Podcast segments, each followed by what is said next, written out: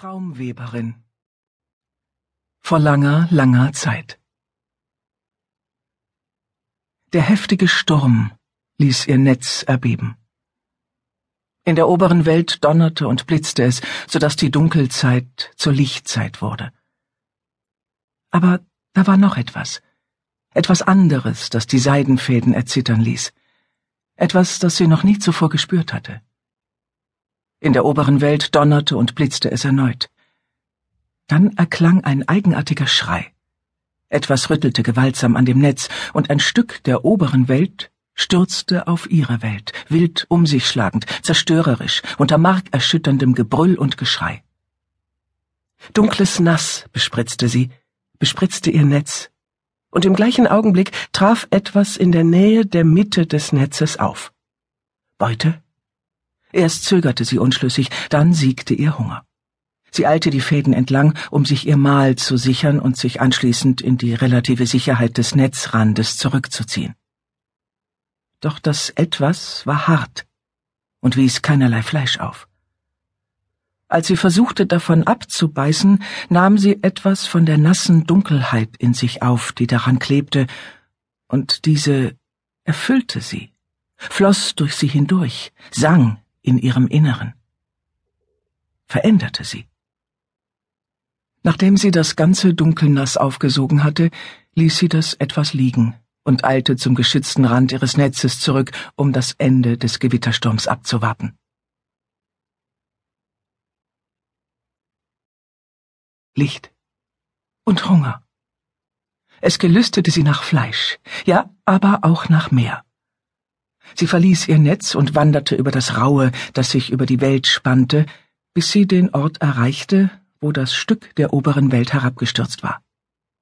Das dunkle Nass sang immer noch in ihrem Inneren, beinahe zu leise, um es fühlen zu können, doch es reichte aus, um sie dorthin zu führen, wo es mehr davon gab. Sie befestigte einen Ankerfaden am Rauen und spann ihre Seide. Die Welt erbebte vor Wut. Die Luft zitterte vor verzweifelter Trauer und Sehnsucht. Mit den Beinen berührte sie das Stück der oberen Welt. Hart, wie das etwas, das ihr Netz getroffen hatte. Sie bewegte sich behutsam voran und fand eine Stelle, an der das Harte weggerissen war, so das Fleisch bloß lag und das Dunkel nass. Nachdem sie so viel von der Dunkelheit in sich aufgenommen hatte, wie sie konnte, grub sie die Kiefer in das Fleisch und pumpte ihr Gift in die Stelle. Es würde nur einen winzigen Teil des Fleisches in Flüssigkeit verwandeln, aber von dem winzigen Teil würde sie mehr als satt werden. Sie spann ihr Netz so nah wie möglich an dem Fleisch und dem Dunkelnass.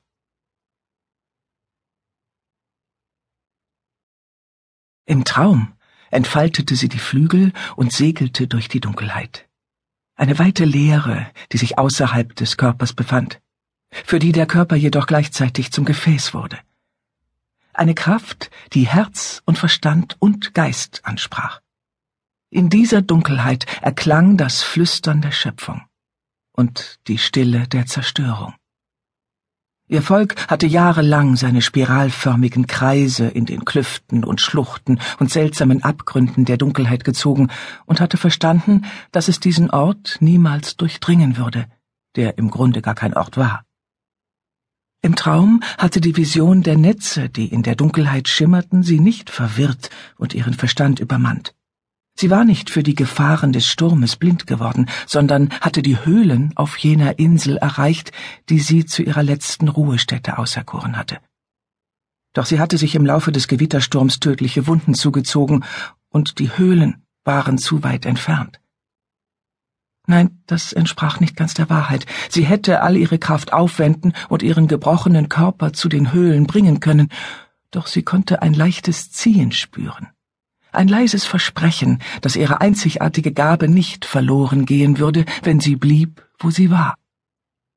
Also sandte sie in einem Traum, der mehr als ein Traum war, ihre letzte Vision an ihre Mutter, Draka, und zeigte ihrer Königin, wie die neuen Hüter der Welt in der Lage sein würden, sicher durch die Dunkelheit zu reisen. Schimmernde, Farbige Netze der Macht erstreckten sich durch die leere Weite, Pfade, zu denen man von den Reichen aus gelangen konnte. Sie vermochte nicht zu sagen, weshalb die schöne Symmetrie des Netzes so stark in ihrem Inneren widerhallte. Doch das Bild verblasste trotz der Todesqualen, die ihr Fleisch befallen hatte, nicht vor ihrem geistigen Auge. Ebenso wenig vermochte sie zu sagen, weshalb sie sich inmitten ihrer Visionen und Träume sicher war, dass sich in ihrer Nähe etwas Kleines und Goldenes befand, das in der Lage sein würde, ihre ganz besondere Gabe in sich aufzunehmen. Ihr blieb genug Zeit, gerade genug Zeit. Falls dieses Wesen, aus dem eine Weberin werden konnte, wollte, was sie zu geben hatte.